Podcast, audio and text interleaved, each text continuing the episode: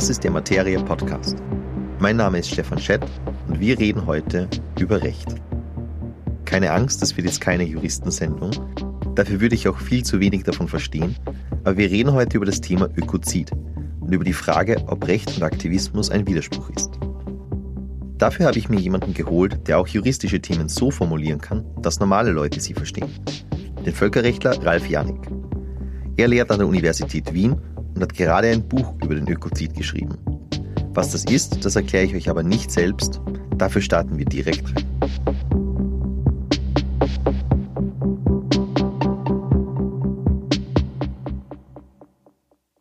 Ralf Janik, schön, dass du da bist.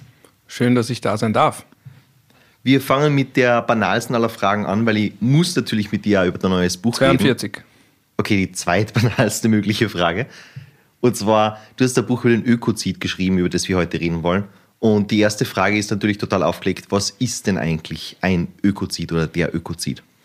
Ökozid, wortwörtlich übersetzt, heißt Mord an der Umwelt, an unserem natürlichen Umfeld.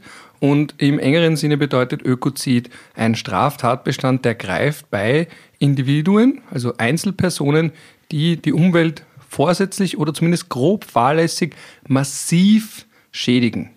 Also muss man ganz klar auch sagen, was er nicht ist. Was er zum Beispiel nicht ist, ist ein Mittel, um ein neues Klimaschutzgesetz zu erzwingen. Er ist auch nicht ein Mittel, um den Bürgermeister einer kleinen österreichischen Gemeinde nach Den Haag auszuliefern und dort abzuurteilen. Also das gleich vorweg, weil ich damit rechne im heutigen Diskurs, dass man dann gleich sagt, ja, heißt das jetzt, der Bürgermeister von Hinterdupfing wird nach Den Haag geschickt, nur weil er zu lange gebraucht hat mit einer Umweltverträglichkeitsprüfung oder weil er kein Windrad zulässt. Ja. Da greift er eben nicht. Also es ist wichtig, ihn zu definieren und vor allem dann gleich mit zu erwähnen, was er eben nicht ist und was er auch nicht tun soll. Und wer wäre ein Beispiel für diese vorsätzliche große Schädigung, die du meinst?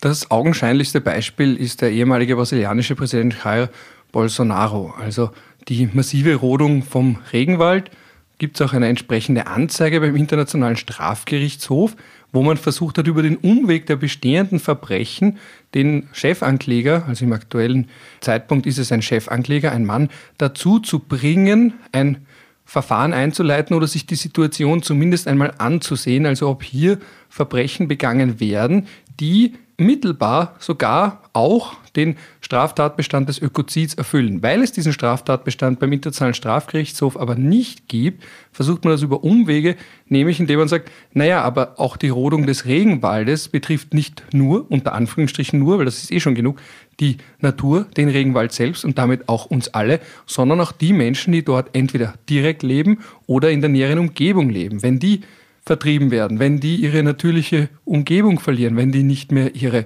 kulturellen und lange tradierten Praktiken ausüben können und dergleichen. Und da ist eben das Argument, es ist ja kein Krieg dort, deswegen kann es nicht unter den Tatbestand oder kann keiner der Tatbestände, die man als Kriegsverbrechen bezeichnet, erfüllt werden.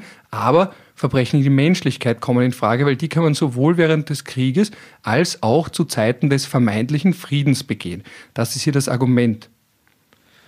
Mir kommt vor, weil du die Menschen im Amazonas angesprochen hast, man muss sie im rechtlichen Bereich immer jemanden suchen, on whose behalf man das macht. Also das ist ja auch bei unseren Klimaklagen, da ist jetzt gerade wieder eine neue in die Medien gekommen, wo es vor allem auch um Kinder geht und wo teilweise, ich glaube, Achtjährige unter die Unterzeichner, in deren Namen das gemacht wird, sind.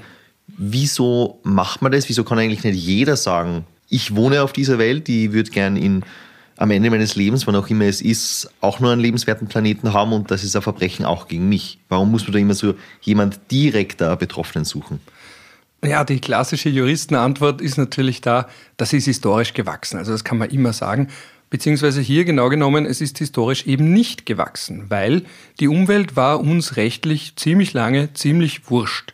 Wir hatten industriellen Fortschritt, wir hatten die industrielle Revolution, wir hatten die technische Revolution. Das heißt, wir hatten ganz lange den Glauben an Fortschritt, den wir immer noch haben, aber wir haben erst recht spät erkannt und uns damit beschäftigt, dass Fortschritt nun mal mit Kosten kommt. Das heißt, unser Rechtssystem nimmt relativ wenig Rücksicht auf uns alle, wenn es um Dinge geht, die uns nicht unmittelbar betreffen und auch um nichtmenschliche potenzielle Rechtssubjekte. Und jetzt wird es ein bisschen esoterisch, das weiß ich auch, das gebe ich auch gerne zu. dass man zum Beispiel sagt, können einzelne Naturgüter ein mittelbares Klagerecht bekommen oder sogar die Umwelt als solche. Was meine ich mit esoterisch? Naja, das würde bedeuten, dass jetzt zum Beispiel ein Fluss Rechtspersönlichkeit hat. Das klingt natürlich schon ein bisschen ja, schwulstig, wenn man so will. Ja. Weiß nicht, gibt es das Wort überhaupt? Ist ja egal. Aber zumindest schon. nicht ganz so klassisch hart formal juristisch. Dass man auf einmal sagt, jemand könnte im Namen des Neusiedlersees oder des mittlerweile schon nicht mehr existenten Zigsees eine Klage einreichen und da sagen, wenn der betroffen ist und der selbst kann ja nicht zum Gericht gehen, seinem Wesen nach, aber jemand, der dort in der Nähe lebt oder der den vielleicht noch erleben möchte und will, dass seine Kinder dort vielleicht noch baden, kann dann sagen, was da passiert, geht uns was an. Das Denken, das dahinter steht, ist, dass zum Beispiel eine Regierung selbst macht. Also wenn wir jetzt an den Neusiedlersee denken, dass zum Beispiel die österreichische Bundesregierung, wenn da ein Projekt in Ungarn stattfindet und geplant und umgesetzt wird, dass der Neusiedlersee und seine natürliche Flora und Fauna und sein natürliches Umfeld betrifft, dass dann die österreichische Regierung handelt. Aber man muss immer bedenken, hinter Regierungen, hinter Staaten stehen Menschen. Einerseits, da sind wir beim Ökozid, darauf kommen wir eh noch weiter zu sprechen. Und zweitens, Regierungen interessiert das halt auch nicht immer. Entweder Landesregierungen interessiert es vielleicht nicht. Vielleicht gibt es auch sonstige Gründe, warum sie nicht tätig werden. Aber das ist ja genau der Kern von jeder Zivilgesellschaft, dass es neben Regierungen, sei es Bundesebene, sei es Landesebene, noch darüber hinaus andere Initiativen geben kann, die ein Sonderinteresse haben oder ein Zeitkontingent aufwenden wollen, um sich für etwas stark zu machen, das ihnen wichtig ist. Ein einzelnes Naturgut oder eben die Umwelt als solche. Und ich weiß, ich rede jetzt schon sehr lang, deswegen muss ich, an einem, deswegen muss ich an einen Punkt kommen, weil du das gesagt hast, warum nicht wir alle? Naja, einmal mehr, da gibt es noch was Esoterisches und das ist nun mal die Stärke und die Schwäche der Menschenrechte. Man hat jetzt auch ein Recht auf eine gesunde Umgebung, auf eine gesunde Umwelt postuliert bei der UN-Generalversammlung.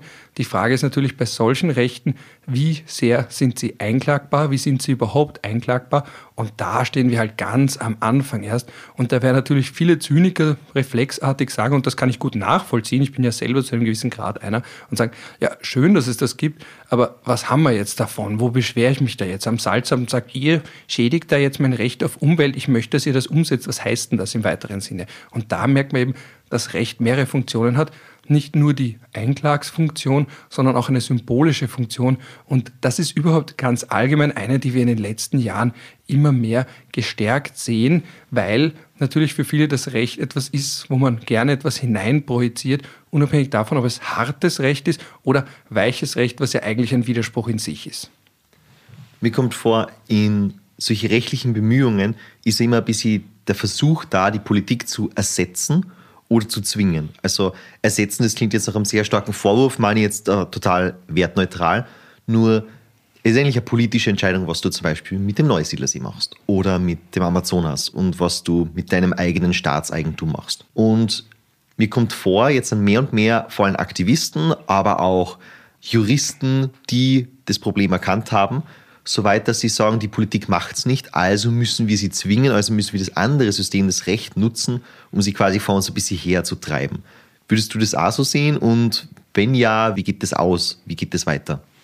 Auf jeden Fall. Und das ist auch eine Warnung, die ich durchaus ernst nehme, die ich auch sehe und die ich teilweise auch selbst aussprechen möchte. Dass das Recht auf einmal Funktionen bekommt, die eigentlich die Politik wahrnehmen sollte. Also, dass man jetzt, und Gerade der Straftatbestand des Ökozids, also der Vorschlag eines solchen, ist auch ein Akt der Verzweiflung. Das ist ein Akt der Verzweiflung, dass so wenig passiert, beziehungsweise gar nichts passiert und ist ein Ausdruck davon, von einer Vision, die aber basiert auf der Angst vor einer Dystopie, also davor, was passieren kann, was wir alle noch, wenn wir nicht wirklich sehr alt sind, noch zu unseren Lebzeiten erleben werden und was wir schon erleben. Aber eigentlich wäre das, und da ist eben dieses klassische, äh, fast schon phrasenartige Reaktionsverhalten das, dass man sagt, das ist eigentlich Sache des Gesetzgebers, der Politik, des Parlaments, von politischen Diskussionen. Verfassungsgerichte, der Europäische Gerichtshof für Menschenrechte, Bezirksgerichte, Landesgerichte und so weiter und so fort sollen keine Ersatzgesetzgeber sein. Sie sollen nicht zu stark eingreifen in die Politik. Und wenn man jetzt aber sagt, die Politik handelt nicht und der Druck muss dann über sogenannte Klimaklagen ausgeübt werden, dann bedeutet das einerseits dass die Politik anscheinend versagt hat. Oder vielleicht hat sie auch gar nicht versagt und wir sind nun mal so, um den Bundespräsidenten, ich weiß, er hat das in einem ganz anderen Kontext gesagt, aber um ihn trotzdem zu zitieren. Vielleicht sind wir politisch genau so und dann muss man sich fragen, müssen wir das dann gerichtlich durchsetzen, was wir politisch einfach nicht wollen? Wenn es dafür keine Mehrheit gibt, müssen wir uns vielleicht damit einfach abfinden? Können wir das, oder was bedeutet es, wenn wir das über den Umweg von Gerichten machen? Jetzt mal ganz, und jetzt, da werde ich vielleicht die ein oder andere wütende Reaktion bekommen, aber heißt das nicht einfach, dass man dann in letzter Instanz sogar verlangt, dass es halt nicht demokratisch geschieht? Weil ein bisschen ist dieser Wunsch da schon dahinter. Das muss man auch so offen sagen. Dass man sagt, die Politik demokratisch schafft es nicht, will es nicht, die Leute selbst wollen es nicht, also müssen wir es anders machen. Entweder im Rahmen des Rechtsstaats, da machen dann aber Gerichte was, was sie nicht tun sollen, oder vielleicht sogar ganz radikal gedacht, dass man dann denkt, ja, dann müssen wir halt ein anderes System schaffen, weil dieses kann das anscheinend nicht das siehst du immer wieder in Umfragen, wie viele Leute sagen, dass ein autoritäres System, wie auch immer, diese klassischen starke Mann-Umfragen, dass das irgendwie besser wäre, um schwere Entscheidungen zu treffen. Und ich bin da conflicted, also nicht beim Autoritären, da tue ich mir sehr leicht mit der Ablehnung. Aber einerseits, ich wünsche jeder Klimaklage großen Erfolg, weil wir sind beim Klimaschutz sehr weit hinten und das ist auch meine Meinung und deswegen sind das alles die Guten quasi. Aber es bedient irgendwo dieselbe Logik wie wenn Corona-Leugner dann erfunden haben, dass die Gerichte oder sogar Volksgerichte, also immer das dann sein soll, nach dieser Phase dann über alle richten und das wieder rückgängig machen. Und das wäre halt dann die massiv falsche Richtung, aber nur weil ich inhaltlich quasi nicht dieser Meinung bin. Aber ich bin genau deiner Meinung, dass das ein bisschen was Undemokratisches, es hat einen undemokratischen Vibe, um das so zu sagen. Ich glaube, niemand meint es so, aber du als Jurist weißt dann ja auch, also du merkst ja auch, dass es in diese Richtung geht. Warum wird das trotzdem gemacht? Verstehen Sie die Leute als Aktivisten oder versuchen die einfach in diesem Spagat irgendwie seriös damit umzugehen? Vielleicht nütze ich jetzt die Gelegenheit, um all jene, die jetzt schon dabei sind, mir zu schreiben, wütende Mails, dass ich ihnen Radikalismus oder Totalitarismus oder autoritäre Tendenzen zuschreiben würde, um die vielleicht wieder zu beruhigen und vom Mailschreiben abzuhalten. Die machen das ja alles im Rahmen des Rechtsstaats trotzdem. Also es geht ja bei all diesen Klagen nicht darum, jetzt den Rechtsstaat zu verlassen äh, und über Umwege etwas zu erzwingen, sondern eben die Möglichkeiten, die es gibt, auszuschöpfen. Und das eine schließt das andere ja auch nicht aus. Also der politische Prozess und Klagen schließen einander nicht aus. Und Gerichte können ja auch keine Gesetze selbst erlassen. Sie können bestehende Gesetze für verfassungswidrig erklären. Sie können vielleicht, wie das vor allem das deutsche Bundesverfassungsgericht ganz gerne macht, auch gewisse Leitlinien vorgeben und so ein bisschen dabei helfen, wie denn ein verfassungskonformes Gesetz aussehen würde und sollte. Auch der österreichische Verfassungsgerichtshof hat das zum Beispiel gemacht bei seiner Sterbehilfeentscheidung, dass er schon mal zum Beispiel betont hat, wenn man das jetzt gesetzlich regelt, dann darf das nicht darauf hinauslaufen, dass man dann keine entsprechenden Mittel zur Verfügung stellt, um Menschen am Ende ihres Lebens so weit zu begleiten und ein einigermaßen menschenwürdiges Leben zu ermöglichen, damit sie nicht dann gedrängt werden äh, in den Suizid.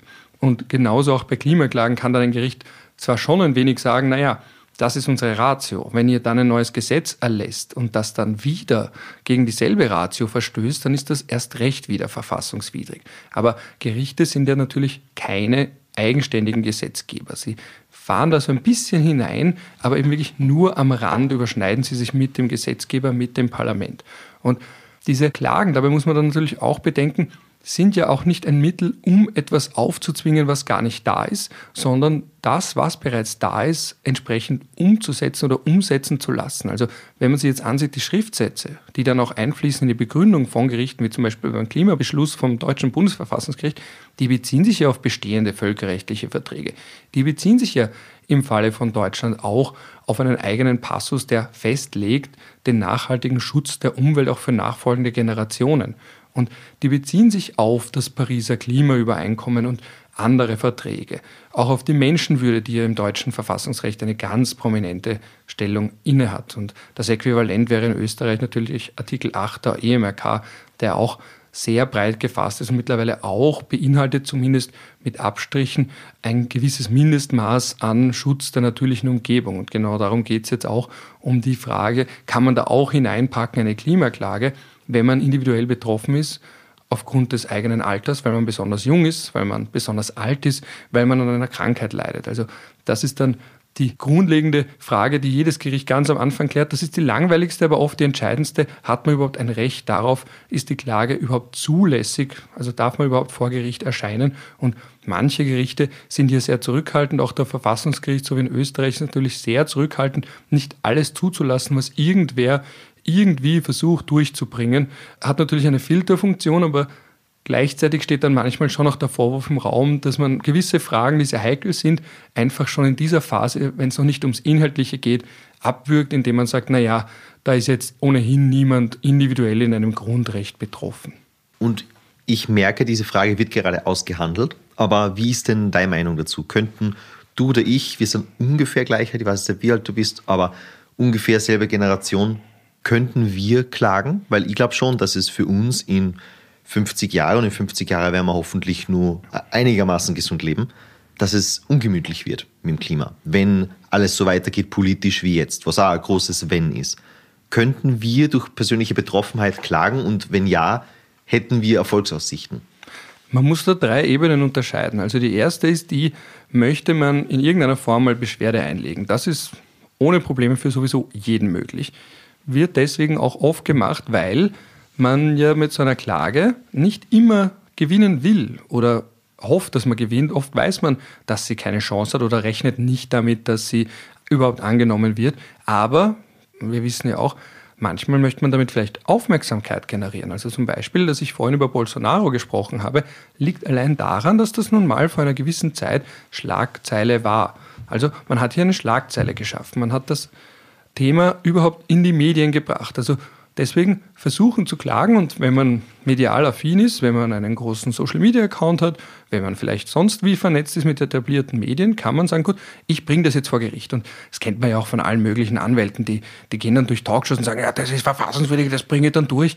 Und dann fragt ein paar Wochen, eigentlich ein paar Tage, manchmal sogar ein paar Stunden niemand mehr, ja, was ist daraus jetzt geworden? Also du hast vorhin schon Corona ins Spiel gebracht. Denken wir mal daran ganz kurz, wie viele von den Anwälten, die da durch Ö24, durch Krone TV, durch alle möglichen Talkshows getingelt sind und ständig gepoltert haben, dass alles verfassungswidrig ist und sie vor den VfGH ziehen und so weiter.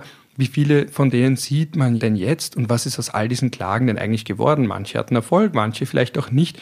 Es gibt da jetzt aber nicht mehr so viel nachhaltiges Interesse. Aber zu der Zeit hatten sie kurz sehr, sehr viel mediale Aufmerksamkeit. Also das ist die erste Funktion.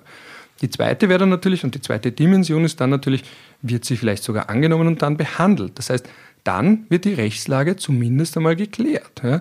Das heißt, wenn man nicht gewinnt, es ist schon mal viel erreicht, wenn sich mal zum Beispiel im österreichischen Fall der Verfassungsgerichtshof, der ja sehr viel Reichweite hat und der auch immer mehr zu einem politischen Akteur wird, unabhängig davon, ob er das selbst will. Er wird einfach einer aufgrund der Zeiten, in, deren, in denen wir leben. Man denkt an die Präsidentschaftswahl, man denkt an die Corona-Maßnahmen und eben jetzt auch beim Thema Klima dass man sagt, gut, er muss sich zumindest mal damit beschäftigen und wir alle beschäftigen uns dann damit kollektiv, was er gesagt hat und dann arbeitet man sich daran ab, man denkt an die dritte Piste zum Beispiel, war das dann gerechtfertigt oder nicht? Also es löst dann eine Diskussion aus und damit kann man dann arbeiten und sagen, gut, dann probiere es nochmal oder ich probiere es anders.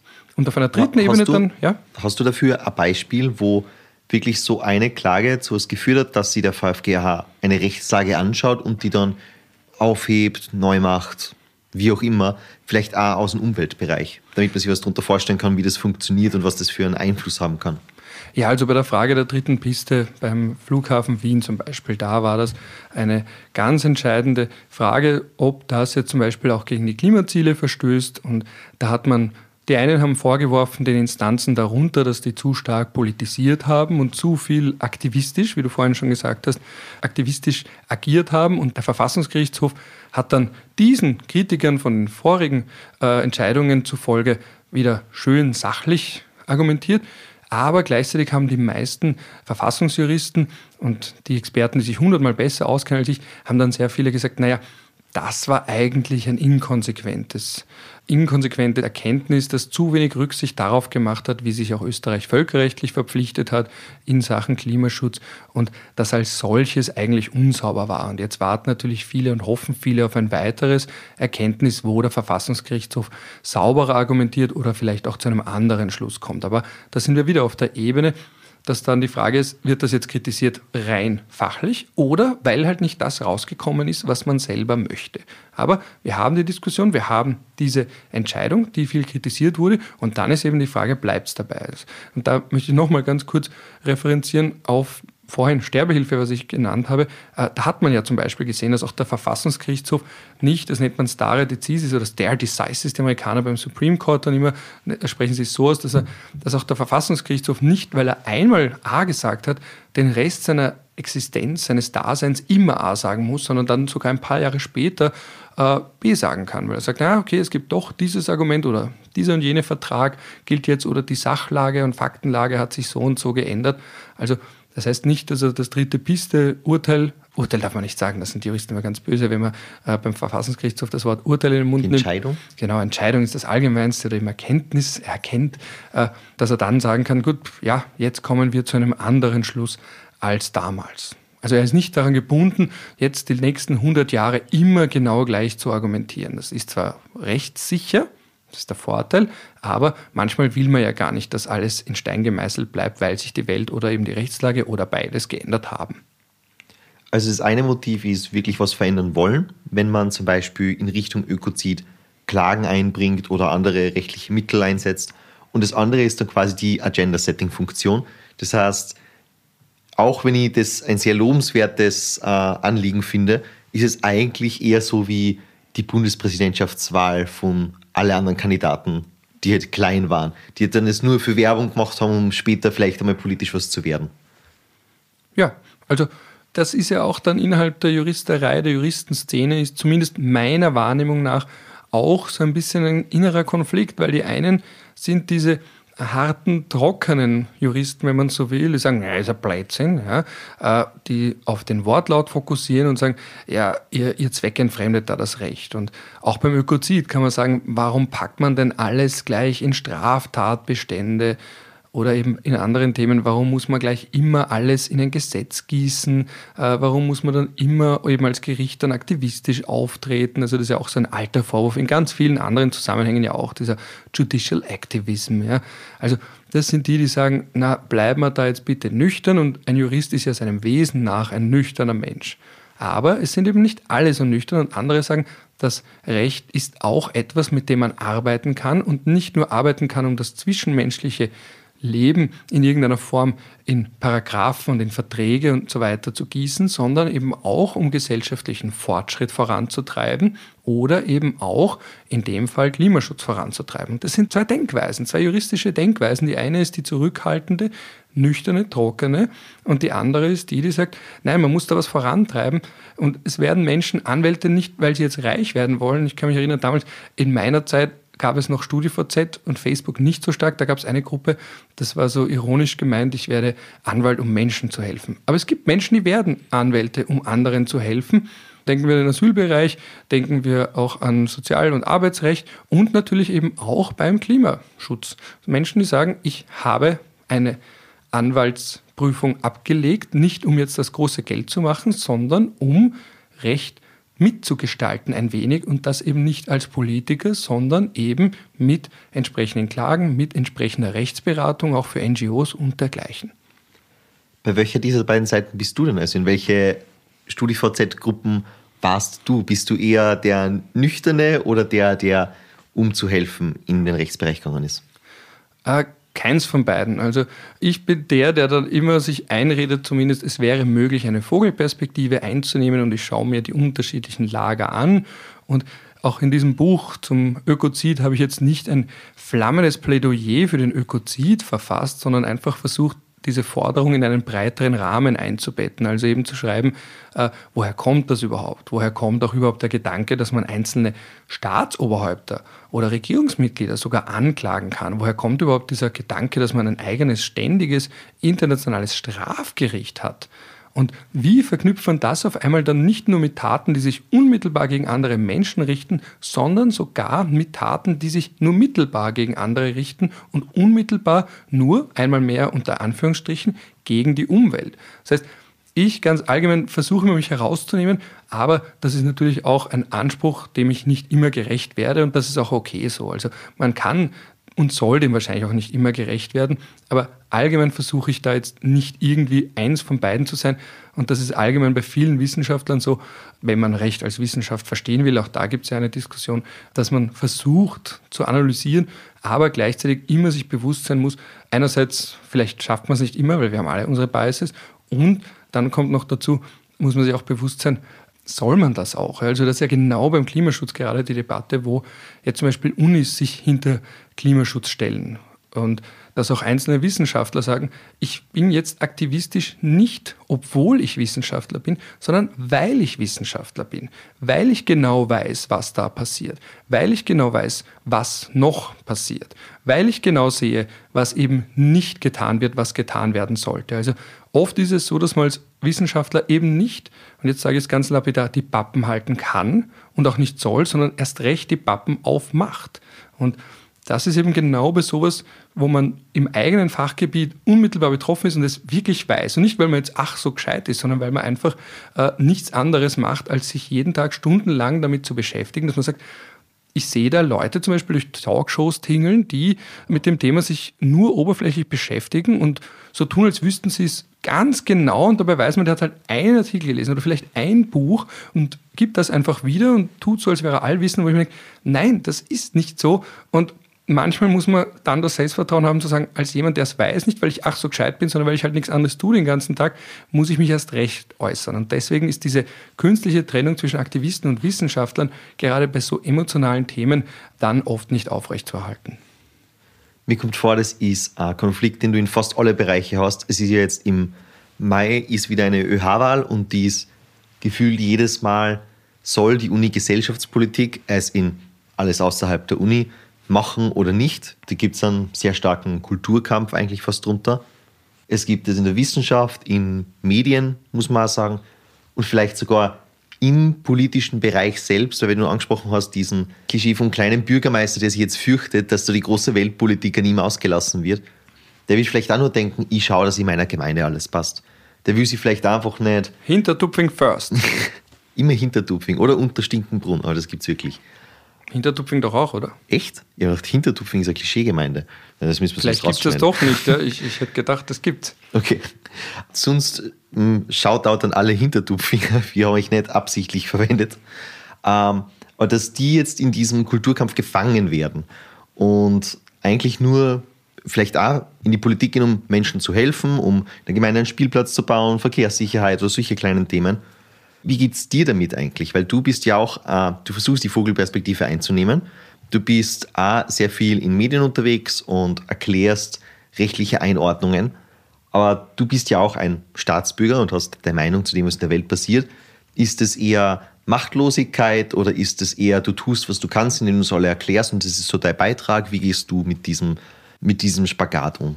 Ja, also ich selber fühle mich natürlich machtlos, sag immer von mir, dass ich ein kompletter Zyniker bin, und dann sagen meine Freunde immer, ja, aber wenn du ein Zyniker wärst, dann würdest du jetzt nicht zum Beispiel hier einen Podcast aufnehmen oder nicht schreiben oder nicht medial auftreten und sagen, das ist ein Blödsinn zum Beispiel oder eben Dinge erklären. Also meine Rhetorik ist wahrscheinlich zynisch, die zumindest zu mir selbst und in meinem näheren Umfeld, aber mein Handeln nicht. Also äh, wahrscheinlich ist es dann doch so, dass ich in meinem begrenzten Wirkungskreis eher das tue, was möglich ist bei allen möglichen Themen und mir einfach denke, wie gesagt, diese Stunden, die ich mich, ich habe ja vorhin auch von mir selbst gesprochen, also ich mache ja wirklich oft stundenlang nichts anderes als zu lesen und versuchen einzuordnen für mich selbst oder eben zu schreiben, dass man dann sagt, ja, mache ich das jetzt lar pour lar als Selbstzweck oder äh, soll man das schon auch irgendwo, und das ist natürlich dann auch die zweite Frage, gerade bei der Wissenschaft, vor allem dann, je stärker sie auch mit öffentlichen Geldern finanziert ist, ob man dann nicht eigentlich fragen muss, hat ein Wissenschaftler, vor allem dann, wenn er abgesichert ist. Ja, also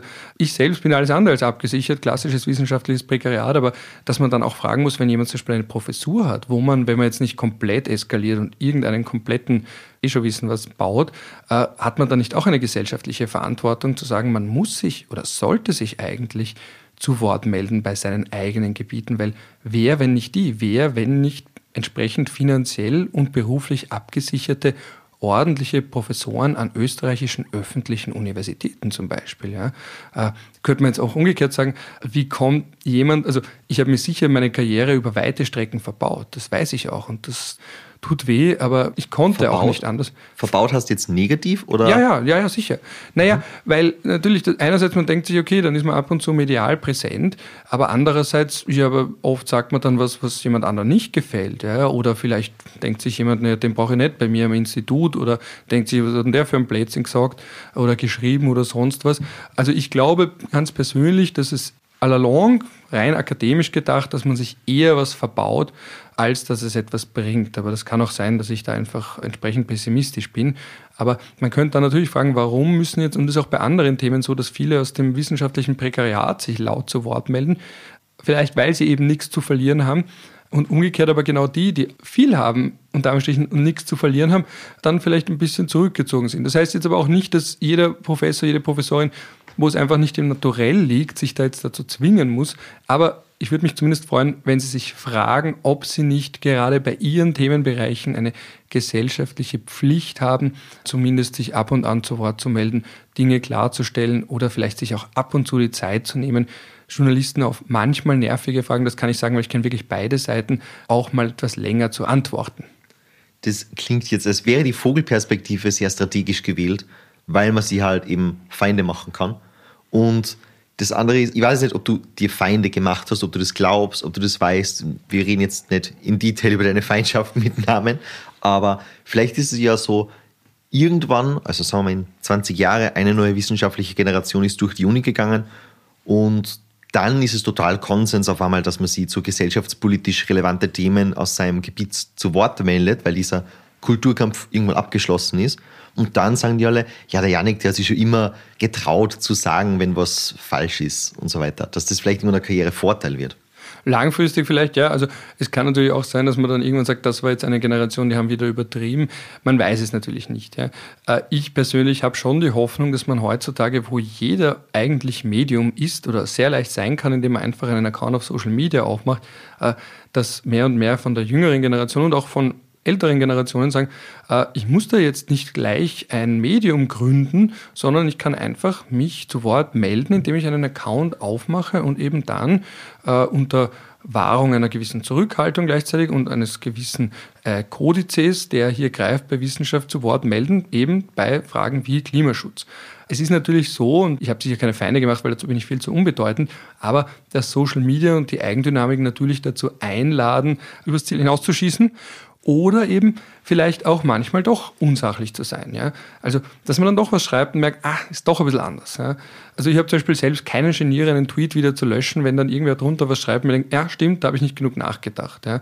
Und ist ja auch etwas, was wir alle lernen müssen, kollektiv. Es ist zwar jetzt schon, Social Media ist jetzt nicht mehr so neu, wie es manchmal suggeriert wird, aber so richtig dieser kollektive Lernprozess, wie geht man um mit Social Media bei den Themen unserer Zeit. Und da ist Klimaschutz natürlich ganz, ganz dominant. Wie geht man damit um? Wofür folgen Menschen einem auch? Ja? Die wollen bei mir zum Beispiel wahrscheinlich die meisten nicht, dass ich da jetzt ständig raunze über die schlechte Radinfrastruktur in Wien, was ich eine Zeit lang gemacht habe, weil es mir halt wirklich ärgert als Radfahrer. Gleichzeitig würde ich auch, wenn ich jetzt einem interessanten, also nicht, dass ich interessant wäre, aber einem interessanten Professor oder sonst wem folge und der dann ständig postet, wie furchtbar ist es als Autofahrer mit den Radfahrern, würde ich mir auch denken, na, dafür folge ich dem jetzt halt nicht. Also man muss ein bisschen so überlegen, warum würde ich selbst mir folgen? Ich selbst würde mir wahrscheinlich nicht folgen für das Geraunze in Sachen Radfahren. Deswegen habe ich mich auch wieder zurückgehalten, was das Thema angeht. Aber gleichzeitig ist es halt so, es lässt sich halt die Person als Privatmensch nicht immer ganz sauber trennen von der Person als Persona äh, im Sinne von Social Media. Aber das ist ja eigentlich schade, oder? Weil ich würde sagen, ich folge dir zum Beispiel erstens für ganz viele Einordnungen zum, zu Themen wie Neutralität, weil es gerade permanent in den Medien ist, aber auch für die obligatorischen Ralph-Rants und Witze und Radfahrinfrastruktur und alles Mögliche, was dich so beschäftigt. Aber ich kenne die halt auch persönlich, also Transparenz, wir waren zusammen bei Addendum. Das hätte ich vielleicht am Anfang sagen können, gell? Wurscht. Du hast es gesagt. Ist hiermit gesagt. Und deswegen folge ich dafür all diese Dinge. Aber dass du jetzt quasi den Drang hast, nur on the brand zu sein und nur zu deinen Themen, für die man dir folgen soll, zu twittern, ist ja eigentlich schade, oder? Weil es hat ja keinen Nachteil, wenn du dann einmal einen Tweet machst zum Thema Radfahrinfrastruktur. Ja, ganz zurückhalten kann man sich eh nicht. Aber eben, es ist halt trotzdem die Frage, was ist mit denen, die einen nicht kennen? Die haben sicher auch ein Bild, das der Realität nicht entspricht, so wie es bei anderen ja auch hat. Dass man sich denkt, auf Twitter ist der unsympathisch oder der kümmert sich nicht um das und so weiter, aber es ist ja trotzdem am Ende des Tages ein Ausschnitt. Also ich glaube, dass Social Media einerseits sehr viel über Menschen sagt, aber andererseits dann auch wieder nicht. Also ich glaube, es ist manchmal entlarvend und dann andererseits lernt man dann oft Menschen kennen und merkt, ah, die sind ja anders im persönlichen Umgang, gar nicht so arrogant oder äh, hören auch mal zu, das sind reflektierter, als sie rüberkommen. Also das ist ja auch etwas, was wir lernen müssen. Wie gehen wir damit um, dass Menschen ein gewisses Bild, also einen Avatar schon fast von sich reproduzieren, der aber dann vielleicht doch nicht der Realität oder vielleicht stimmt er doch mit der Realität ein und wenn man Menschen dann trifft, das ist eben nicht die Realität. Ja, also, boah, weiß man gar nicht mehr, was, was ist jetzt echt und was nicht echt. Vielleicht ist man auf Social Media man selbst und im echten Leben gar nicht echt. Ja. Aber da wird es jetzt philosophisch und da sind wir dann schon sehr weit weg vom Thema natürlich eins wieder zu sagen und gehen wir wieder zurück zu rechtlichen Themen. Ich habe das mal gehabt, dass ich mich mit einer getroffen habe, die ich schon ewig von Social Media kenne. Und dann hat die ganz am Ende von unserem Gespräch gesagt, dass ich im echten Leben viel netter bin als auf Twitter. Und für mich, ich bin auf Twitter genau gleich und auch dich kennen, du bist da auf Twitter sehr gleich. Deswegen wundert mich gerade, dass du quasi taktisch Themen auswählst, wie im echten Leben. Und zwischendurch ist diese Überraschung einfach arg dass, dass da irgendwie ein Mismatch ist. Na, taktisch nie, also taktisch denke ich mir manchmal ist mein Anspruch, aber ich halte es dann eh nicht durch. Okay. Also, also es ist Anspruch und Wirklichkeit dann natürlich. Aber du hast recht, wir sind schon weit weg beim Thema. Ich muss wieder einen Einstieg finden zum Ökozid-Thema. Und zwar würde ich über die Kollateralschäden reden, nur dadurch, nämlich was wäre denn wirklich, wenn wir dieser Strömung nachgeben würden? Also jetzt muss man nicht wieder auf den kleinen Bürgermeister zurückkommen, aber was wäre, wenn man diesen diese ganzen Einzelklagen, diese Klimaklagen, diesem Ökozid-Gedanken folgt und relativ harte Politik quasi durch das Recht formt. Wäre das netto gut, weil es ums richtige Thema geht oder warnst du davor?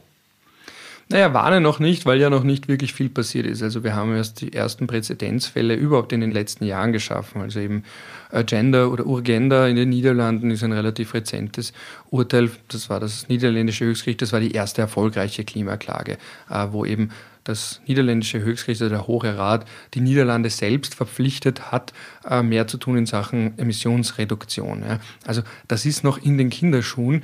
Dahinter steckt dann irgendwann natürlich, dass man in jedem Land Klimaklagen hat und auf einmal die Gerichte die Politik vor sich hertreiben. Dabei muss man aber dann wiederum bedenken, dass die Gerichte in dieser Trias aus Exekutive, Judikative und Legislative der wahrscheinlich schwächste Akteur sind. Also das sehen wir auch in Österreich in ganz anderen Zusammenhängen, wenn man die WKSDA denkt und dann eben entsprechende Entscheidungen oder eben nicht Entscheidungen auf Grundlage von deren Klagen, dass man dann wiederum sieht, ja, Richterinnen sind immer noch darauf angewiesen, dass sie eine gewisse Legitimität haben, weil sie eben nicht der bewaffnete Arm des Staates sind und weil sie auch nicht demokratisch, direkt demokratische, also durch die Wahlen. Also, Wir wählen nicht die Justiz. Genau, also im Gegensatz zu den USA beispielsweise, wo das sehr weit verbreitet ist, Richter auf unterschiedlichen Ebenen zu wählen. Aber bei uns ist das eher so eine Bluebox für den Bürger. Also dass man dann denkt, okay, da sitzt jetzt jemand, aber wie die Person ins Amt gekommen ist, man kennt die Person nicht, der hat auch nie einen Wahlkampf gemacht und dergleichen. Und deswegen sind Gerichte vielleicht eigentlich der schwächste Akteur. Und vor allem ist dann natürlich immer die Frage, ja, was passiert, wenn man zum Beispiel, denken wir an den EGMR, wenn der jetzt zum Beispiel in diesen Fällen, die gerade anhängig sind, entsprechende Entscheidungen fällt, ausspricht und die betroffenen Staaten dann sagen, ja, wir machen schon ein bisschen was, aber im Rahmen vom Europarat gibt es keine Sanktionen. Ja. Da gibt es jetzt nicht, schon gar nicht militärische Mittel. Also wenn wir jetzt als Analogie denken an innerstaatliches Recht, wo ganz am Ende immer oder fast immer staatliche Gewalt zur Durchsetzung von Entscheidungen steht, Exekution, dass wir das auf internationaler Ebene ja nicht haben. Also der EGMR lebt von seiner Legitimität und dass Staaten grundsätzlich gewillt sind oder eben Regierungen, Gesetzgeber grundsätzlich gewillt sind, seine Entscheidungen umzusetzen. Wenn das nicht passiert, ja, dann so what, zynisch ausgedrückt, da hat man nur noch die Legitimitätsfunktion, dass man sagt, warum halten wir uns nicht an Entscheidungen vom EGMR, der hat eine gewisse Autorität. Wenn man diese Autorität wiederum untergräbt und sagt, ja, aber das sind ausländische Richter, die sind realitätsfremd, wenn man da an der Reputation von denen nagt, dann kann das natürlich dazu führen, dass man dann eben im Bereich des Klimaschutzes, dass man allfällige Urteilssprüche dann ignorieren kann und es auch keinen zivilgesellschaftlichen Druck gibt, weil die breite Bevölkerung sich denkt, ja, dieser EGMR hat schon wieder irgendwas gemacht, was eher Blödsinn ist. Und dann finden es vielleicht viele Leute sogar gut, dass man offen ausspricht, dass man sich dem nicht beugt und dass man quasi als Politiker sich inszeniert als Kämpfer gegen diese fremden Richter. Also das ist eine Tendenz, EMRK, die es allgemein auch gibt. Die EMRK wird ja auch mittlerweile offen in Frage gestellt ab und zu, was eigentlich die Alarmglocken läuten lassen sollte, aber irgendwie haben die Leute wahrscheinlich eh keine Idee, warum es wichtig wäre und warum man sie in der Regel daran hält oder es nicht in Frage stellt. Aber ist das Völkerrecht einfach zu zahnlos und oder zu unbekannt? Ja, natürlich. Also gerade bei der EMRK ist die Frage, äh, was steht denn drin? Und wenn man die jetzt unter Anführungsstrichen abschafft, weil man ein Problem damit hat, dass gewisse Personengruppen dadurch Rechte bekommen, dass man dann aber auch die eigenen Rechte mit abschaffen würde. Und da ist aber natürlich immer das Problem dabei, ob man ein Recht zum Beispiel nicht überdehnt. Also die EMRK ist von 1950. Da war das Thema Umwelt nicht ganz irrelevant, aber über weite Strecken irrelevant. Da ging es um einerseits die Verhinderung, dass der Faschismus wiederkommt und andererseits ging es darum, äh, Europa wieder aufzubauen und das eben Hand in Hand zu machen mit den Menschenrechten.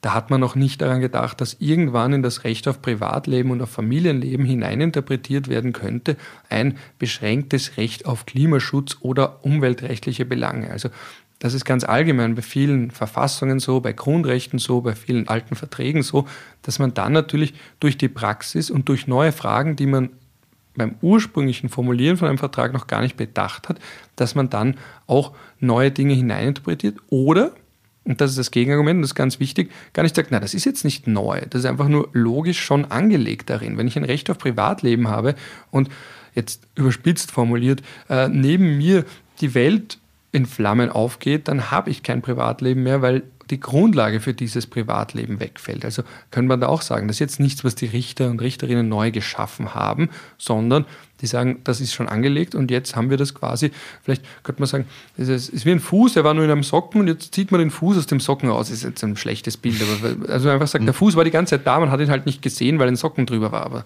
er, es ist nicht so, dass man jetzt auf einmal einen Fuß im Socken erschaffen hat, sondern der war einfach nur nicht sichtbar.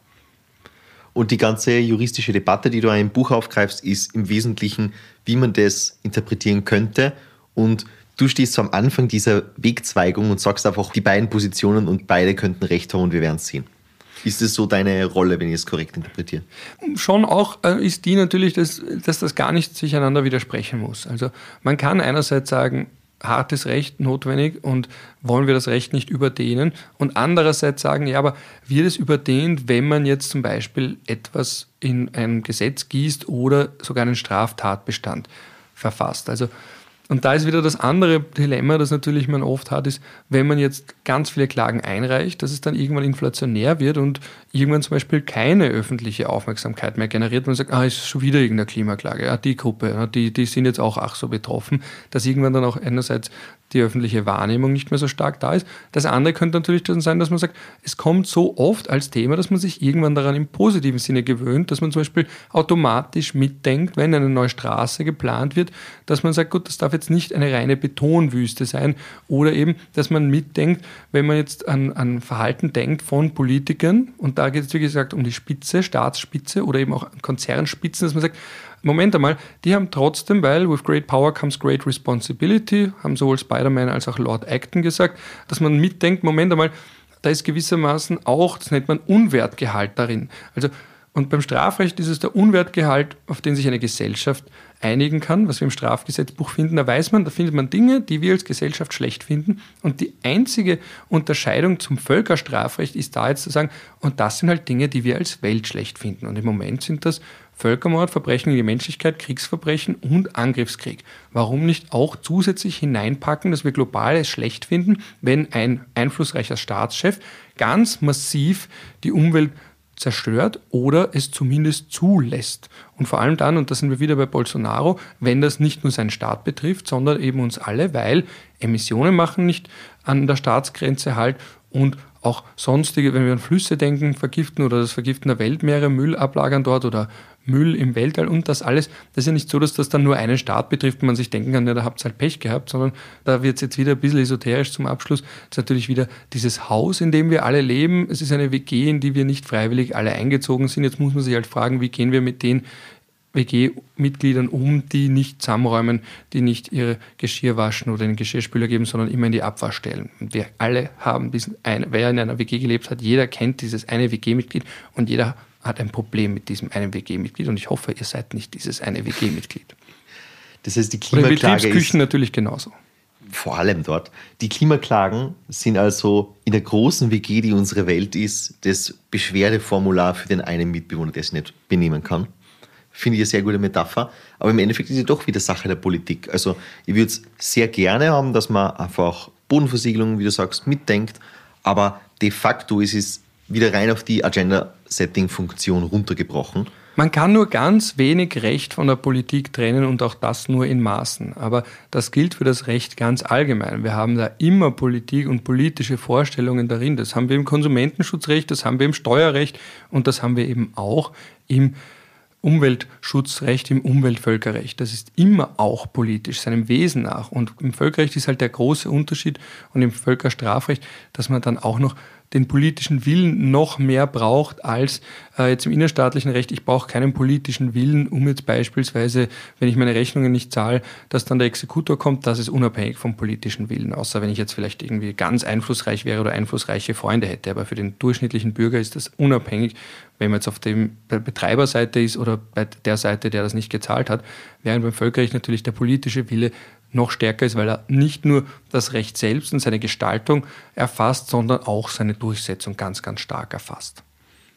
Als letztes Thema würde ich eigentlich gerne aufmachen, dass es ja in die umgekehrte Richtung geht. Also sowohl das Recht, das versucht, ein bisschen die Politik zu ersetzen oder zumindest anzuschieben. Und dann gibt es auf der anderen Seite aber PolitikerInnen, also ohne jetzt Namen zu nennen, aber es gibt einfach einen Trend, finde ich, in der Politik, sich auf das Recht auszureden. Also der Klassiker, der jetzt immer wieder fällt, das können wir leider nicht, weil wir sind neutral. Whatever that means. Oder könnte ich nicht anders machen, weil es steht ja so im Gesetz. Und dann, wenn verschiedene Minister einfach ihre Problemanalysen machen, die oft richtig sind, denke ich mir, ihr seid die Regierung. Ihr könntet es alles ändern. Bitte redet euch nicht raus, dass das jetzt eine rechtliche Vorschrift ist. Ihr macht das Recht. Wie nimmst du das vor? Bin ich da übertrieben oder gibt es diesen Trend in Österreich?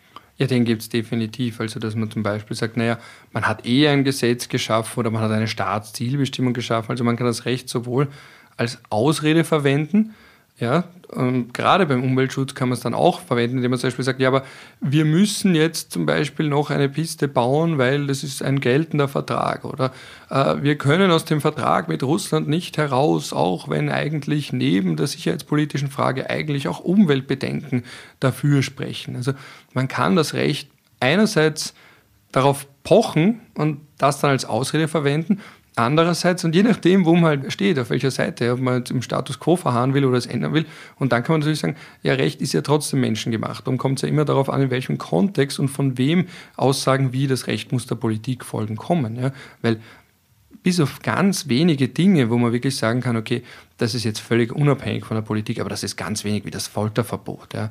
Äh, das Verbot von Völkermord, da sagt man, da ist Recht, Recht, egal was die Politik will. Aber bei allem anderen ist es etwas, was man ändern kann und in manchen Fällen auch ändern soll. Ja, da sind wir wieder bei Kelsen und vor allem Kant und Hume immer diese Frage Sein und Sollen. Und jetzt ist halt gerade in Zeiten der Krise das Sollen sehr viel stärker als das Sein, aber die Politik mag natürlich das Sein in dem Sinne, was meine ich mit Sein, sondern sagt einfach, naja, das ist halt so oder very sorg. Und wir können, hier, hier stehe ich und kann nicht anders. Die Frage ist halt immer, kann man nicht anders oder will man nicht anders? Und in sehr vielen Fällen wage ich zu behaupten, will man halt nicht anders. Und was bedeutet das für unsere Sicherheitssituation? Weil wir haben ja jetzt genau diese Diskussion mit, man will nicht anders, da würde ich ja zustimmen. Es gibt einfach eine große Mehrheit in Umfragen, die sagt, die Neutralität darf nicht abgeschafft werden. Wieder, was auch immer das genau bedeutet. Und mir kommt vor, deswegen trauen sich einfach viele nicht. Zum Beispiel sie positiv zur Ukraine zu äußern. Und deswegen fehlt die halbe SPÖ über das Zelensky-Rede im Nationalrat. wie, wie kommen wir da raus? Wie ist da dein, dein Gefühl? Also was, vielleicht trennen wir es. Was würdest du gerne sehen und was glaubst du, was passiert? Jetzt sind wir ein bisschen weiter weg von der Umwelt, aber ich hoffe. Ja, korrekt, okay aber wir, wir sind schon im Verquatschen quasi. Ah, sehr schön. Äh, kann, ich, kann ich auch, mache ich auch, stundenlang manchmal. Okay. Äh, gerade bei dem Thema würde ich mir immer wünschen, eine Parallelumfrage, was die Leute auch verstehen unter Neutralität. Weil das, was viele Menschen unter Neutralität verstehen, sind absolut nachvollziehbare Sehnsüchte nach Frieden, nach Stabilität und nach Sicherheit. Das heißt, wenn ich das abfragen würde, oder mit dem Wort Neutralität glaube ich, dass man bei den meisten Menschen eher das abfragt, ja, weil man nun mal die Neutralität assoziiert mit der langen Zeit des Friedens in Österreich. Das heißt, und da sind wir bei diesem klassischen Problem, äh, cum hoc ergo propter hoc. Äh, man weiß jetzt nicht, ist das kausal oder gab es eine Korrelation. War die Zeit des Kalten Krieges für uns eine Zeit des Friedens, der Stabilität und über weite Strecken auch des wirtschaftlichen Aufschwungs während der Neutralität oder war die ganz zufällig einfach auch da und wenn wir NATO-Mitglied gewesen wären in dieser Zeit, hätte es genau denselben Aufschwung gegeben? Das lässt sich nicht beantworten, aber das kann man insofern auch nicht beantworten, weil es natürlich gleichzeitig an die Frage grenzt an, muss ich jetzt, müssen Menschen, vor allem ältere Menschen, ihre eigene politische Wahrnehmungsbiografie hinterfragen. Was ich mir bei dem Thema natürlich immer denke, auch noch zusätzlich ist, aber das ist jetzt natürlich reine These von mir, aber die These, die ich habe, ist natürlich, man muss bedenken, Österreich historisch, großreich. Dann Sehnsucht nach dem Ersten Weltkrieg, nach dem Zerfall, Anschluss an Deutschland, zumindest am Anfang, also Staatsbezeichnung Deutsch-Österreich. Selbst Kelsen hat noch gesagt, wir gehören zur deutschen Nation, ganz am Anfang. Ja. Dann Erfahrung des Zweiten Weltkriegs, alles schon gesagt, weiß ich nicht, was ich da noch hinzufügen könnte. Aber dann auf einmal gesagt, gut, man möchte einen Ersatz, dass man nicht mehr groß ist, man möchte sich wenigstens ein bisschen groß fühlen. Und da hat der Henry Kissinger, und ich zitiere ihn wirklich sehr ungern, ja, aber ich glaube, da in dem Punkt hatte der Recht, der hat gesagt, Kreisky hat es geschafft, Österreich größer erscheinen zu lassen, als es wirklich war. Und ich glaube, diese Sehnsucht schwingt historisch mitbedingt jetzt auch mit, wenn man zum Beispiel fordert, Österreich beziehungsweise vor allem Wien als Verhandlungsort oder Österreich als Vermittler. Aber das ist natürlich viel Folklore, äh, viel Nostalgie. Es wäre ehrlicher zu sagen, wir wollen es einfach raushalten. Wir sind jetzt zwar nicht mehr so wichtig, aber wir wollen es gar nicht sein, weil der Vorteil, wenn man nicht wichtig ist, ist, dass man auch nicht interessant ist als potenzielles Angriffsziel. Aber wo es natürlich da ein bisschen, was ich halt mit einem Schmunzeln immer sehe und was ich aber, glaube ich, auch die Emotionalität erklärt, wenn ich das Thema, über das Thema spreche und unsere Neutralitätsinterpretation. Ich kritisiere gar nicht so stark die Neutralität per se, sondern wie wir sie leben oder eben nicht leben. Das ist natürlich dann auch so eine Frage, ob man dann nicht auch Menschen, weil sie sich so stark identifizieren mit dem Gedanken daran, wir sind ein Brückenbauer und Vermittler und es gab mal ein Gipfeltreffen zwischen Kennedy und Khrushchev 1961, äh, dass man dann vielleicht dann auch ihnen sagt, weder ist Österreich so wichtig, wie man es gerne hätte und damit mit Verlängerung vielleicht auch manchen Menschen sagt, auch du bist nicht so wichtig, wie du das gerne wärst. Weil das erklärt für mich, warum ich manchmal wirklich sehr emotionale und teilweise auch wirklich, das sage ich jetzt ganz bewusst so, geschissene Nachrichten kriege. Also, wo ich denke, äh, ich habe dich nicht beleidigt, ich habe auch nicht einmal, ich habe noch nie gefordert, dass Österreich der NATO beitritt, aber es wird alles Mögliche reininterpretiert. Das muss irgendwas dann mit den Menschen unmittelbar selbst zu tun haben oder irgendwie an ihrer Identität so stark kratzen, weil anders kann ich mir diese Emotionen, die ich teilweise, weil ich nur unsere Auslegung und unsere Handhabung der Neutralität, die oft einfach opportunistisch ist, kritisiere, da muss ein bisschen mehr dahinter stecken. Ich weiß noch nicht ganz was, aber vielleicht ist es einfach, weil die Menschen sich selbst, vielleicht ist auch der Österreicher als solcher, wenn man das überhaupt so vereinfachen darf, stärker neutral in seiner Persönlichkeit und deswegen verbindet er die eigene Neutralität und dieses kann man so sehen und so sehen und da streiten sich halt zwei und ich halte mich raus oder ich schaue, wo mein Vorteil ist. Vielleicht ist das, was wir in der Politik sehen, auch in, bei manchen Menschen selbst auch stark drinnen. Nicht bei allen natürlich, aber bei manchen, zumindest denen, die mir diese, ich sage es nochmal lapidar, geschissene Nachrichten schreiben. Damit ist die Neutralität quasi ein Teil der österreichischen Seele geworden. Ja, und das ist ja, ich meine, ich mein, wie oft ich schon gelesen und gehört habe, dass sie Teil der Identität ist. Ja, schön und gut, aber ähm, da muss man sich halt auch fragen, was bedeutet das? Und wir wollen natürlich nur die schönen Teile davon. Ja, eben, dass man sagt, man kann sich oft raushalten, man muss oft keine unangenehmen Entscheidungen treffen. Aber das damit, meiner Meinung nach, kommt damit halt auch Verantwortung. Und die Verantwortungskomponente, die kommt zu kurz. Weil Verantwortung würde bedeuten, ein entsprechend ausgestattetes Militär zu haben. Man denke an Finnland beispielsweise, äh, wo jetzt alle sagen, die treten der NATO bei und sind kein Klotz am NATO-Bein, sondern das macht die NATO um einiges stärker, weil die als trotz als kleines Land ein doch recht schlagkräftiges Heer haben, dass man sagt, gut, eigentlich als neutrales Land kann man auch viel stärker sich humanitär einbringen, also eben nicht politisch, sondern eben um Menschen in anderen Ländern zu helfen, dass man zum Beispiel auch äh, jetzt vorschlagen hätte können, das habe ich in einem Artikel letztens geschrieben in der Wiener Zeitung, dass man sagt, warum schicken wir keine Beobachter in die Ukraine als neutrales Land, als neutrale Beobachter? Oder warum nimmt man keine Kriegsgefangenen auf? Oder eben Verwundete. Auch das ist in den Genfer Konventionen. Diese Möglichkeit ist vorgesehen. Das ist historisch sogar passiert. Im Ersten Weltkrieg hat die Schweiz Kriegsverwundete aufgenommen, Kriegsgefangene und dergleichen, nicht nur Zivilisten. Also, dass man auch sagt, warum nur dieses Neutralität verstanden als nichts tun, nichts mit der Welt zu tun haben, sondern auch aktiv Dinge tun, die halt nicht militärisch sind, aber die trotzdem zumindest ein bisschen eine Besserung bringen können. Aber so weit geht dann wieder auch keiner, weil das wird wieder heißen, politische Verantwortung übernehmen, etwas vorschlagen, brechen, was auf die Beine zu stellen. Nicht keiner, ich mache jetzt keine Parteiwerbung und sage keinen Namen, aber nicht alle sagen dazu nein. Aber ja, habe ich, eh auch nicht gesagt. Also äh, das will ich auch, wie gesagt, ich, ich möchte nicht pauschal weder Politiker bashen noch Parteien bashen und dergleichen.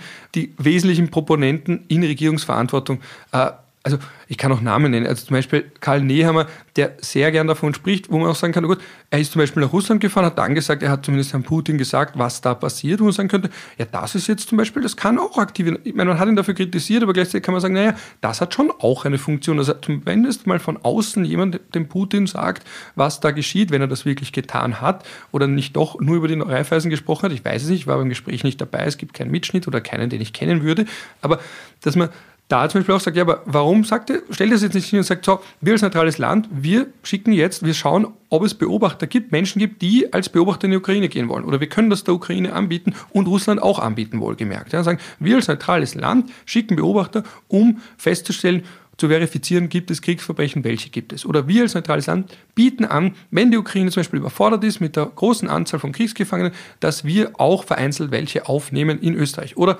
wie soll ich sagen, äh, dass man auch sagt, gut, humanitäre Hilfe, schön und gut, aber man sagt, okay, wir nehmen uns jetzt auch zurück. Wir wissen, wir haben aufgrund der Abhängigkeit von Russland, haben wir da auch einen Teilanteil am Ausbruch und der Finanzierung dieses Krieges. Wir tun alles, um unsere Abhängigkeit von russischem Gas zu reduzieren. Also nicht nur Neutralität sagen, sondern auch Neutralität machen und umsetzen diese aktive Neutralitätspolitik, die ja, oft echt, im Gespräch echt ist. aktive Neutralitätspolitik, nicht nur das Sagen, sondern eben auch, ja, wie ist es, ich zitiere die Rolling Stones, a little less conversation, a little more action. Sind schon das, die, na, das nein, sind ja gar nicht die Rolling Stones. Ja, ja, ja. Ich habe einfach nur an alte Sänger gedacht und sind mir die Rolling Stones eingefallen. Natürlich Elvis. A und wo wir schon bei den Zitate sind, Spider-Man hat nicht aus großer Kraft voll große Verantwortung gesagt, sondern Uncle Ben. Aber im, in Spider-Man? Ja. ja, ja. Im Film Spider-Man, ja. ja. Äh, wir sind jetzt wieder weit weg vom Thema Umwelt, aber ich wollte eigentlich auch nur diesen Zusammenhang, dass die Politik sich aufs Recht ausredet, auch nur betonen. Ich glaube, wir sind so weit über der Zeit, aber mir kommt vor, jetzt sind wir doch sehr weit weg vom Thema. Möchtest du was zum Ökozid, zu dem Buch, zu dieser ganzen Thematik, über die wir eigentlich reden, auch loswerden, was uns jetzt im Gespräch einfach entgangen ist? Ja, will ich. Also einerseits möchte ich sagen, ich werde von diesem Buch nicht reich. Ja? Deswegen äh, habe ich es nicht geschrieben. Ich habe es geschrieben, weil es eine Möglichkeit war, die mir geboten wurde von einem sehr kleinen Verlag und einem sehr engagierten Verleger, äh, zu sagen, das ist ein Thema, das es im deutschen Sprachraum in Buchform in dieser Form noch nicht behandelt gibt. Und warum nicht mal das probieren, das weiter zu beleuchten und ein bisschen näher darzustellen. Also es ist ein Erklärbärbuch. Es ist kein Pamphlet, das sagt, empört euch oder eben wir brauchen einen Ökozid-Tatbestand, dann wird die Welt gut werden. Ich glaube auch nicht daran, dass ein Ökozid-Straftatbestand ganz viel verändern kann, sondern es ist einer von vielen Bestandteilen, der vor allem auf der symbolischen Ebene operiert, aber beileibe geht es jetzt nicht darum, da irgendwie jeden nach Den Haag zu schicken oder eben Haftbefehle zu erlassen und dergleichen, sondern es ist eben, wie gesagt, eine Form von universellem Unwertgehalt, die ausgesprochen wird von und auf die sich geeinigt hat, die internationale Gemeinschaft, was natürlich auch wiederum ein Konstrukt ist. Das ist mir alles klar. Das sind alles Begriffe, mit denen man da operiert und dann könnte man immer sagen, ja, aber was ist die internationale Gemeinschaft? Wer ist das und wer nicht? Aber man zumindest sagt, so wirklich so ein paar Basics, also dass wir einen Regenwald halt brauchen, ja, ob wir wollen oder nicht, sind so ganz, ganz banale Grundlagen und das ist halt dieser Straftatbestand, da geht es nur darum, sich auf diese Grundlagen zu einigen. Aber wer sich dieses Büchlein kauft, jetzt ein bisschen Eigenwerbung, wird und erwartet, dass das jetzt ein Pamphlet ist, dafür oder dagegen, wird enttäuscht werden. Wer sich erwartet, so ein bisschen eine Einordnung mit ein paar ganz netten Zitaten von Leuten wie Hugo Grotius oder eben auch Ben Parker. Nein, es ist kein Spider-Man-Zitat da drin, aber eben vom Bundesverfassungsgericht aus Deutschland zum Beispiel oder eben auch Passagen von einschlägigen Verträgen oder von Francis Bacon, genau den wollte ich vorhin noch kurz erwähnen. Also ein bisschen eine breitere Einbettung, einen historischen Abriss des Umweltstrafrechts, wenn man es so nennen will, also diese Verschmelzung von Umweltvölkerrecht mit Strafrecht und diesem Gedanken, ab wann hat man überhaupt damit begonnen, nicht nur Staaten in den Blick zu nehmen, sondern auch Einzelpersonen, die für Staaten handeln, als Präsidenten, als Premierminister, als Kanzler, als Minister und so weiter und so fort. Der wird ein bisschen zumindest Denkanstöße finden. Wer glaubt, dass er da jetzt eine Brandrede bekommt, wird wahrscheinlich enttäuscht werden, soll es aber trotzdem lesen natürlich. Die Empfehlung nehmen wir mit. Du hast jetzt noch gar nicht gesagt, wo man die sonst hören kann. Die Podcast Recht politisch und in bester Verfassung mit Moritz Moser mit dem wir auch schon ein Interview in Textform auf Materie geführt haben, kann ich, glaube ich, auch noch empfehlen. Habe ich irgendwas vergessen sonst? Ich habe noch einen Blog, den ich sehr, den ich sehr selten bespiele und Twitter sage ich gar nicht so gern, weil ich mir immer denke, wenn Leute sagen, ah, ich kenne dich von Twitter, ich mir, oh Gott, wer weiß, was ich da schon wieder geschrieben habe. Jetzt habe ich es zwar erwähnt, aber ich habe es erwähnt, indem ich es nicht erwähne. Radfahrinfrastruktur. Wer Ralf Janik auf Twitter finden will, wird ihn finden. Dann danke fürs Dasein. Sehr gerne und danke fürs Zuhören. Thank you.